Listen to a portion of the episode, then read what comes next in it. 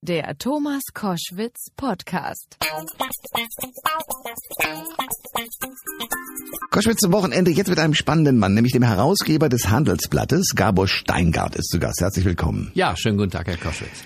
Sein letztes Buch lautet Weltbeben, Leben im Zeitalter der Überforderung. Das beschreibt ziemlich eindeutig, wie uns die aktuellen Ereignisse um Trump, Brexit, Türkei, Klimawandel, Flüchtlingspolitik oder VW-Skandal strapazieren. Trotzdem gibt es Hoffnung, so Gabor Steingarts Urteil. Und ich freue mich sehr, dass wir darüber jetzt reden können. Der Brexit wurde vor anderthalb äh, Wochen von Theresa May besiegelt. Zwei Jahre gibt's nun Verhandlungen. Am 29. März 2019 ist England dann nicht mehr Teil der EU. Wenn wir einen Blick in die Zukunft werfen, Herr Steingart, wie wird es nach dem 29. März 2019 um die EU bestellt sein? Das hängt sehr davon ab, wie Europa in Brüssel die äh, dort äh, tonangebenden Eliten auf solche Ereignisse reagieren. Reagiert man trotzig und beleidigt, vielleicht sogar aggressiv, oder versucht man Schlussfolgerungen daraus zu ziehen? Denn nicht äh, Theresa May hat ja äh, sozusagen Großbritannien äh, aus der EU rausgenommen, sondern die Bürger. In einer freien Wahl, drei, vier Millionen ähm, haben erstmals gewählt äh, bei dieser Wahl, also wirklich äh, handfeste, hartgesottene Nichtwähler, die aus der Passivität rauskommen sind und hier ihre Stimme abgegeben haben. Letzte Woche dazu das Vergnügen gehabt, mit George Osborne, dem Finanzminister, zu sprechen. Der sagte, diese Wähler werden wahrscheinlich nie wieder auftauchen. Die haben ein einziges Mal ihr Gesicht und ihre Stimme gezeigt und sind wieder im Schatten verschwunden. Trotzdem, man muss diese Signale ernst nehmen und wenn Europa das tut, äh, kann man auch aus solchen äh, Einschlägen und Negativerlebnissen äh, Schlussfolgerungen ziehen und lernen. Aber eine Schlussfolgerung war doch zum Beispiel, dass vor allen Dingen die Alten es waren, die das wollten mit dem Ausstieg und nicht die Jungen. Ja, wobei wir haben ja alt, jung, arm, reich ist kein Kriterium in der Demokratie. Insofern kann ich das nicht akzeptieren, dass äh, das als eine Erklärung äh, gegeben wird. Äh, Osborne hat auch gesagt, etwas zynisch gesagt, jeden Tag stirbt ein Brexit-Befürworter. äh, ja. Aber äh, äh, so what? Ja, äh, ja äh, das, äh, wir haben kein Mehrklassenwahlrecht, wo, wo äh, zwischen gebrechlich und äh, ob einer Husten hat oder eine, eine Rückenverspannung spielt doch keine Rolle. Man muss Menschen überzeugen, auch einfache Menschen, auch alte Menschen. Und wenn die Politik das nicht tut, dann ist mit der Politik was falsch und nicht mit den Leuten. Und was ist genau schiefgegangen? Brüssel präsentiert sich den Briten insbesondere dort äh, sehr abgehoben.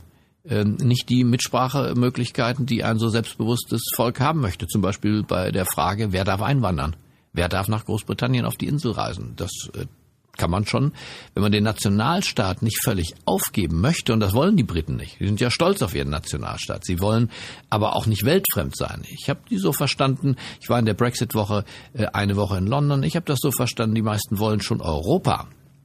Ja, sie wollen nicht äh, ein insulares, äh, nationalistisches Dasein führen, aber Take Back Control war der Slogan. Äh, vielen war das zu viel der Bevormundung und der, der Beherrschung. Ich glaube, das empfinden Menschen äh, äh überall in Europa derzeit so. Ja. Lassen Sie uns genau über diesen Faktor und diesen, diesen, äh, diese Situation sprechen, dass Europa mit dem Euro, mit den ganzen Parteien, die dagegen sind, äh, auch europaweit, ähm, wie das so zustande gekommen ist. Das war ja ursprünglich mal so die Idee von ein paar Politikern, äh, im Zusammenhang mit der Wiedervereinigung Deutschlands, dass Deutschland nicht so der ganz große, mächtige Staat wieder wird, sondern dass es dann ein schönes Europa wird, wo alles zusammenpasst und wenn wir erstmal dieselbe Währung haben, dann werden wir uns schon einigen. Diese naive Illusion ist komplett zerplatzt, oder? Na, so würde ich nicht sehen. Ich bin überzeugter Europäer und die Ursprungsidee war ja nicht nach der Wiedervereinigung, sondern war nach dem Krieg. Äh, äh, Franz, Frankreich und Deutschland, äh, ja. Dem Weltkrieg. Ja. 1945. Genau, genau aber da war da die Achse, meine ich. Und die Achse Frankreich-Deutschland hat sich zusammengefunden und gesagt, jetzt haben wir den Schlamassel, jetzt müssen wir eigentlich äh, Schlussfolgerungen daraus ziehen. Schlussfolgerungen für die Wirtschaft, für die Politik, für die Jugend. Äh, und es entstanden diese wunderbaren äh, Austauschprogramme. Es entstand die Stahl- und Kohleunion. Ähm, es gab sehr viele Vorläufer, bevor wir dann zu dem EU und äh, Euro-Europa kamen. Und irgendwo zwischendurch ist die Bürgerbeteiligung verloren gegangen. Helmut Schmidt nannte das Demokratiedefizit. Hm. ich fand das zu seiner Zeit zulässig, nach dem Motto, wir bringen das jetzt erstmal zusammen, wir Staatsmänner nach dem Krieg, äh, die Demokratie folgt. Aber sie ist nicht gefolgt, nicht wirklich gefolgt. Äh, das Parlament wählt nicht die EU-Kommission. Die Spitzenkandidaten äh, der Parteien sind mal sind's hinterher mächtige Männer, mal sind's einfach Zählkandidaten gewesen. Äh, der guter Herr Juncker hat aus meiner Sicht nicht die demokratische Legitimation der europäischen Wähler, sondern die Legitimation von Frau Merkel, die an ihr ungefährlichen äh, kleinen, also klein geografisch, kleines Land, jemanden gesucht hat, der als Marionette funktioniert. Hm. Und ähm, bei dieser Gelegenheit äh, funktioniert, so wie es ein paar Leute hinter den Türen gerne hätten, aber übersehen, dass zum Beispiel, wenn man dann auch in der Boulevardpresse nachlesen kann, dass hier zum Beispiel ein Land wie Griechenland durch unsere Steuern finanziert wird und da sich die Emotionen hochschaukeln, da ist ja der Spaltpilz dann gesetzt. Da weiß man, jetzt äh, wird das wieder auseinanderdriften, wenn da nicht eine Lösung gefunden wird. Ja, wir haben an vielen Ecken diese Spaltpilze von denen Sie sprechen.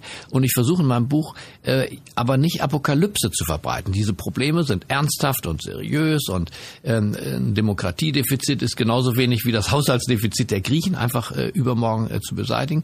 Ich glaube trotzdem, dass im deutlichen Aussprechen von Missständen eigentlich schon die Lösung angelegt ist. Bei intelligenten Menschen, äh, man sagt ja auch Gefahr erkannt, Gefahr gebannt. Jedenfalls, wenn man die Dinge nicht deutlich ausspricht und dass daraus nur so Gefühle werden, und aus Gefühlen werden Stimmungen, aus Stimmungen werden Parteien und äh, populistische Parteien, äh, Parteien, die gar nicht so genau klar machen, wo sie herkommen und wo sie wirklich, wirklich hinwollen. Äh, deswegen glaube ich, dass der Journalismus, ähm, Bücher, Zeitungen, Zeitschriften, äh, Radiosendungen eine wichtige Funktion haben, dass wir die Dinge äh, sauber äh, besprechen, wie sie wirklich sind und nicht in so einer Formelsprache und aus diesem klaren Besprechen dann versuchen, Lösungen zu entwickeln. In diesem Fall eine Lösung pro Europa, wäre mein Vorschlag jedenfalls. Gabor Steingart ist mein Gast bei Koschwitz zum Wochenende. Dann lassen wir uns mal pro Europa die Situation durch den Kopf gehen, wie kann man Griechenland helfen. Das ist ja eine Situation, wo man eigentlich sagen muss, Schuldenschnitt und gut ist. Aber das macht keiner.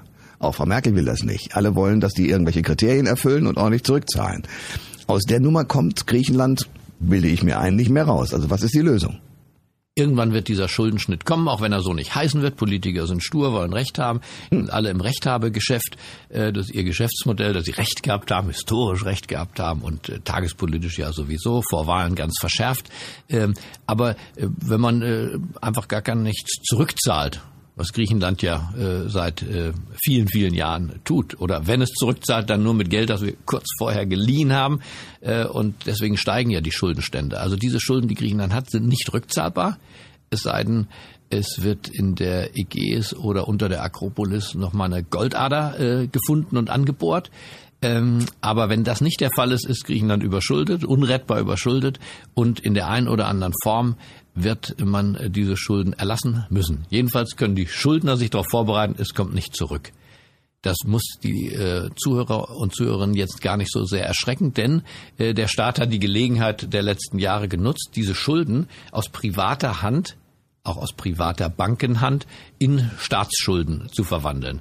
Dann wiederum leider in unsere oder dieser Rettungsschirmfazilitäten oder der EZB. Also das äh, private ähm, Geldverleihen an die Griechen wurde schon umgerubelt, wenn man so will, in eine äh, staatliche Aktion. Also den Steuerzahler trifft's.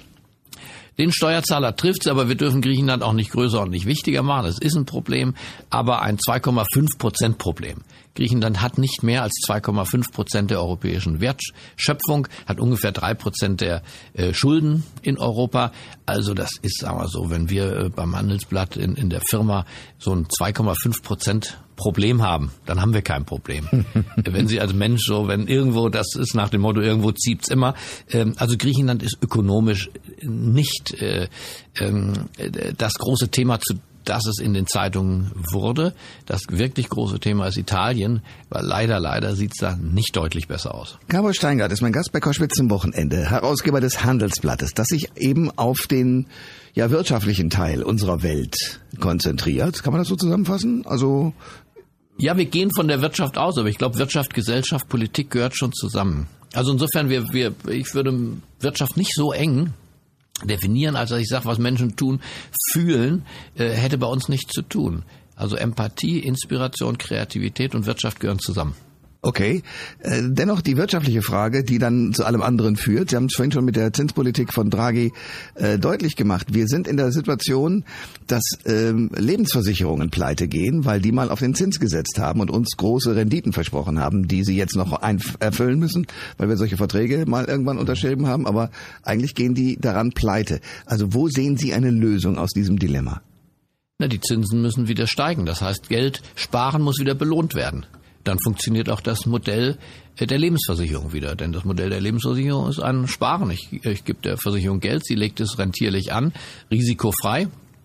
Wenn es irgendwie geht, jedenfalls wollen wir ja nicht, dass am Ende des Lebens, wenn die Lebensversicherung zur Auszahlung kommt oder im Todesfall, ähm, nichts da ist. Weil äh, einer sagt, wir haben das Geld verzockt. Ja, na, das ist schon klar. Nur das genau äh, passiert ja nicht. Also im Moment sitzen alle davor und sagen, ja, hoffentlich macht er das irgendwann. Also wie kriegt man denn die Finanz- und die, die, die, diese, diese Zinspolitik wieder unter Schwung.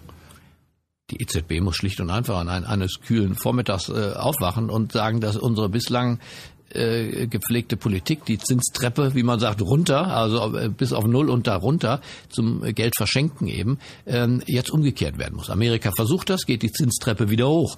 Äh, das ist kein Vorgang, der in einem Tag abgeschlossen ist, der dauert Jahre. Ähm, aber den, diesen Pfad muss man überhaupt erstmal einschlagen. Den hat die EZB nicht eingeschlagen. Der Einzelne und damit auch der Manager einer Lebensversicherung hat schon noch ein paar mehr Möglichkeiten. Ich meine, der Aktienmarkt boomt. Auch das eine Folge des billigen Geldes. Das Geld äh, wandert nicht nur in den Sparstrumpf ähm, und auch nicht nur nach Italien. Das geht in die Hände großer Fonds. Äh, die holen sich das jetzt ja für Null Zinsen und dann wird äh, Tja, wie wollen Sie sagen, Herr Koschwitz? Spekuliert, mhm. investiert, mhm. angelegt. Mhm. Jedenfalls die Börse läuft äh, wie geschnitten Brot. Wir haben Höchststände. Ähm, obwohl nicht überall wirklich die Gewinne und äh, die äh, Ideen auf auf höchstem Niveau sind, aber wir haben fast überall Höchststände. Das heißt, man kann an dieser wundersamen Geldvermehrung auch verdienen. Gabor Steingart ist mein Gast bei Koschwitz zum Wochenende. Schauen wir nach Amerika. Da gibt es einen Mann, der sagt, äh, der Wohlstand wird dadurch wieder wachsen, dass wir die Schotten dicht machen, alles wieder äh, sozusagen in-house produzieren und wenn Amerikaner irgendwelche Autos haben wollen, die toll fahren, dann sollen sie auch in Amerika produziert werden. Donald Trump will Mauer nach Mexiko äh, hochziehen und äh, versucht alles sozusagen auch mit der Kohle jetzt äh, alles im eigenen Land wieder sozusagen dahin zu führen, wo es mal war. Was sagt das Ihnen? Toller Typ. Ja? Nein. glaubt er selber. Glaubt er selber äh, von sich jedenfalls. Hat man den Eindruck. Ja. Dass er, äh, was ich wiederum verstehe, wenn man aus dem Nichts auftaucht, man hat eine Fernsehshow gehabt und bisschen mit Immobilien spekuliert, war ein paar Mal pleite und ist auf einmal tatsächlich eines Morgens, wacht man auf, äh, ist im Weißen Haus und ist Präsident und man kneift sich und man ist immer noch Präsident, dann denkt man von sich selber, äh, wow, Donald, du bist ein toller Kerl. Ich glaube, äh, wir sind noch in der Phase, dass er realisieren muss, dass mit einem solchen Amt und egal wie er jetzt dahin gekommen ist, abenteuerliche Geschichte natürlich, dass das überhaupt möglich ist, ähm, dass er jetzt realisiert, dass er jetzt Verantwortung übernehmen muss für die Jobs in Amerika. Und das geht leider nicht so formal, wie er denkt. Äh, per Dekret per Dekret oder ich verbiete äh, Autofirmen wie BMW äh, dort Autos zu verkaufen oder mache die teuer. Äh, das hat ja einen Grund, warum diese Autofirmen gekauft werden, äh, so wie es einen Grund hat, dass wir damals äh, nicht das Siemens-Handy gekauft haben, sondern den BlackBerry und später das iPhone. Warum haben wir es nicht getan? Weil, weil wir es offenbar nicht so cool fanden, weil so Marktwirtschaft eben funktioniert. Äh, nun ausgerechnet den Amerikanern die Marktwirtschaft zu verleiden oder zu verteuern, schafft keine Jobs, sondern schafft äh, das Gegenteil. Insofern ist schon Großes hier passiert. Wenn er dabei bleibt, hat der Westen auch seine, seine Führungsmacht verloren. Amerika war unser großer Freund. Amerika, glaubten wir jedenfalls, war eine unverbrüchliche Freundschaft. Auf einmal werden wir wie Feinde behandelt. Äh, zumindest mal wie Gegner. Äh, und äh, wir werden nicht mehr äh, groß anders als Chinesen oder Russen angesprochen in der Tonalität, aber auch in den praktischen Maßnahmen. Und äh, das muss uns zu denken geben und auch natürlich besorgen. Sie haben nur mit äh, Angela Merkel genauso Kontakt wie mit anderen äh, Spitzenpolitikern. Was sagen die im Gespräch, wenn Sie über Donald Trump reden? Also Frau Merkel war ja gerade bei ihm. Ähm, unser Chefredakteur Sven Affebe ist mitgefahren. Die Gespräche an Bord sind natürlich vertraulich. Das darf man nicht anders erwarten von der Regierungschefin, dass sie nicht da rauskommt. Dennoch, glaube ich, kann man so viel sagen. Ähm, es gibt ein leichtes Befremden natürlich über diese neue und andere Kultur dort. Im Punkto hinhören, zuhören, ernsthaft sich mit Themen auseinandersetzen oder springt man von Thema zu Thema. Gleichzeitig versucht Frau Merkel natürlich, sie hat es ja gelernt mit, ich sag mal, Verrückten aller äh, Herren Länder wäre jetzt zu krass äh, gesagt, äh, aber sie hat es mit schwierigen Persönlichkeiten zu tun, von Istanbul bis Moskau. Das wollte ich sagen, ja. Und da reiht er sich jetzt ein. Insofern hat sie pädagogisch Erfahrung. In einem zweiten Leben könnte sie Gesamtschulleiterin werden oder ähm, äh, ein Heim für schwer Erziehbare. Ja, denn all die genannten Herren sind schwer erziehbar politisch.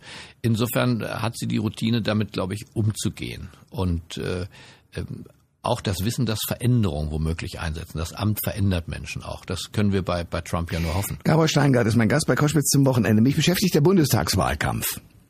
Sie auch, weil Sie natürlich im Vorfeld der Bundestagswahl mit allen Spitzenpolitikern, äh, gerade was deren wirtschaftlichen Ideen angeht, wahrscheinlich Kontakt haben werden. Ähm, was sagen Sie denn zu dieser Konstellation Angela Merkel, Martin Schulz? Martin Schulz hat ja einen riesen Aufwind erfahren, jetzt bröckelt der schon wieder. Wird das also auch bei der Bundestagswahl so ausgehen, dass Frau Merkel todsicher wieder Kanzlerin wird? Na, todsicher ist man nichts in der Demokratie, Gott sei Dank. Es wird gekämpft, gewahlkämpft, es gibt eine Auseinandersetzung, das ist zu begrüßen. Die SPD versucht zumindestens äh, jetzt eine Gegenposition aufzumachen. Und das erwarte ich auch von politischen Parteien. Äh, ich erwarte nicht, dass alle uniform wie graue äh, Männer oder Menschen vor mich treten. Ich will Auswahl haben als Wähler. Äh, genau wie ich auch im, im, im, beim Auto äh, Geschäft und bei Fahrrädern und bei Flugreisen. Ich will Auswahl haben. Ich will mich amüsieren können und ich will Bildungsreisen haben können. Ich will für äh, Gerechtigkeit äh, eintreten können bei politischen Wahlen oder für wirtschaftliche Vernunft oder für beides. Aber ich will klare Aussagen haben. Und ich will, dass die in der gehalten werden. Und insofern hat man jetzt die Wahlmöglichkeit. Das glaube ich schon.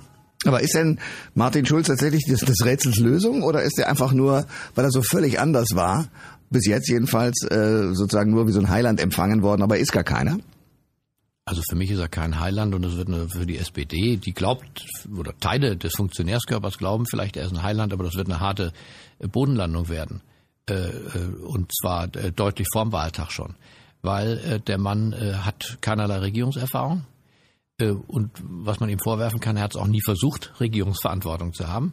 Er ist das, was die, die Briten ein Talking Head nennen würden. Mhm. Das ist für einen Radiomoderator und für einen Publizisten völlig okay. Wir sprechen und wir sprechen über Politik und die Gesellschaft, schreiben darüber völlig in Ordnung. Für einen Politiker in dem Alter, also im fortgeschrittenen Alter, erwarten wir, dass er Erfahrung mitbringt im Händeln großer Apparate. Ja. Die Bundeswehr knapp 200.000 Leute und das ist nur eine, ein Teilgewerk dessen, was nachher ein Bundeskanzler bewerkstelligen muss.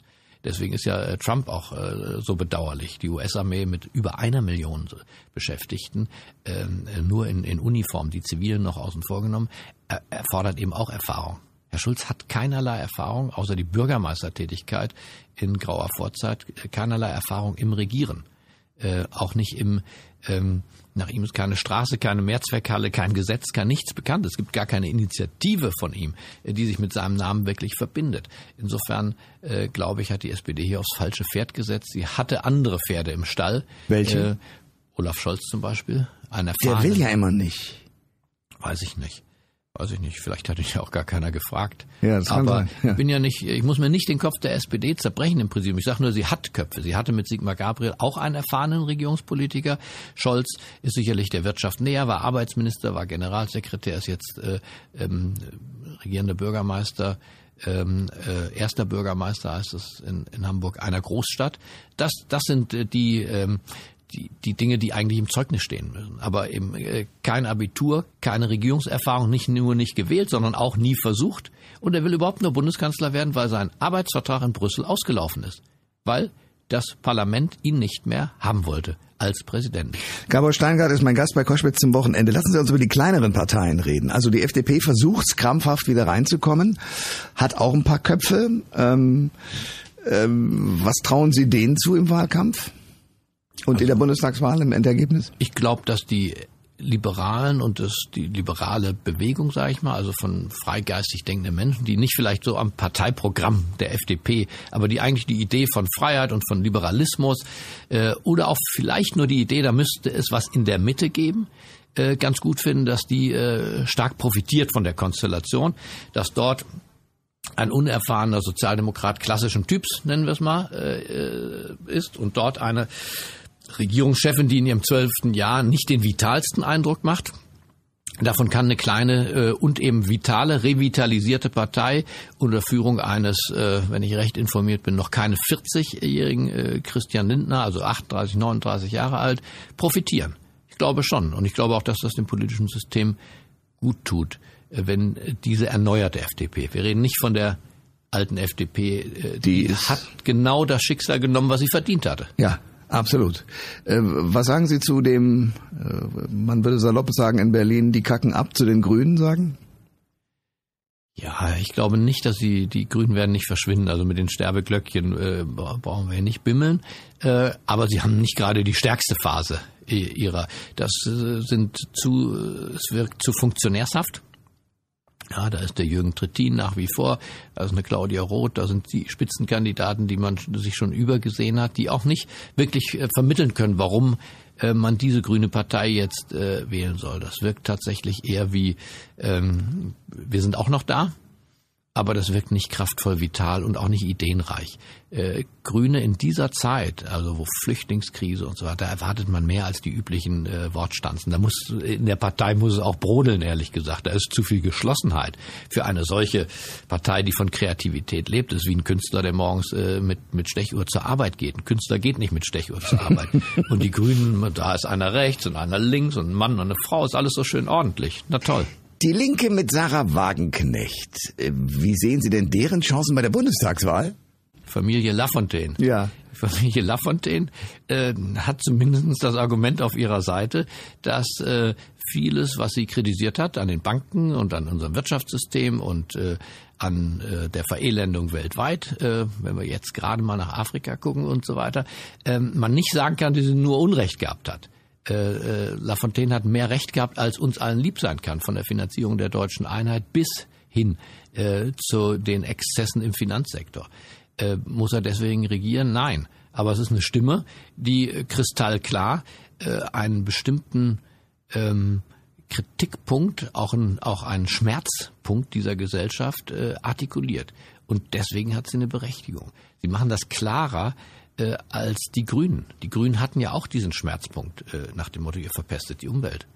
Äh, die jetzt äh, Generation lebt auf Kosten der künftigen. Äh, hinter euch äh, sozusagen, da strahlt es und da muss man husten und all das. Das war ja ein ganz entscheidender Punkt, aber der muss genauso weiterentwickelt werden wie die linke Gesellschaftskritik. Insofern wirken die Linken auf mich heute ähm, auf der Höhe der Probleme.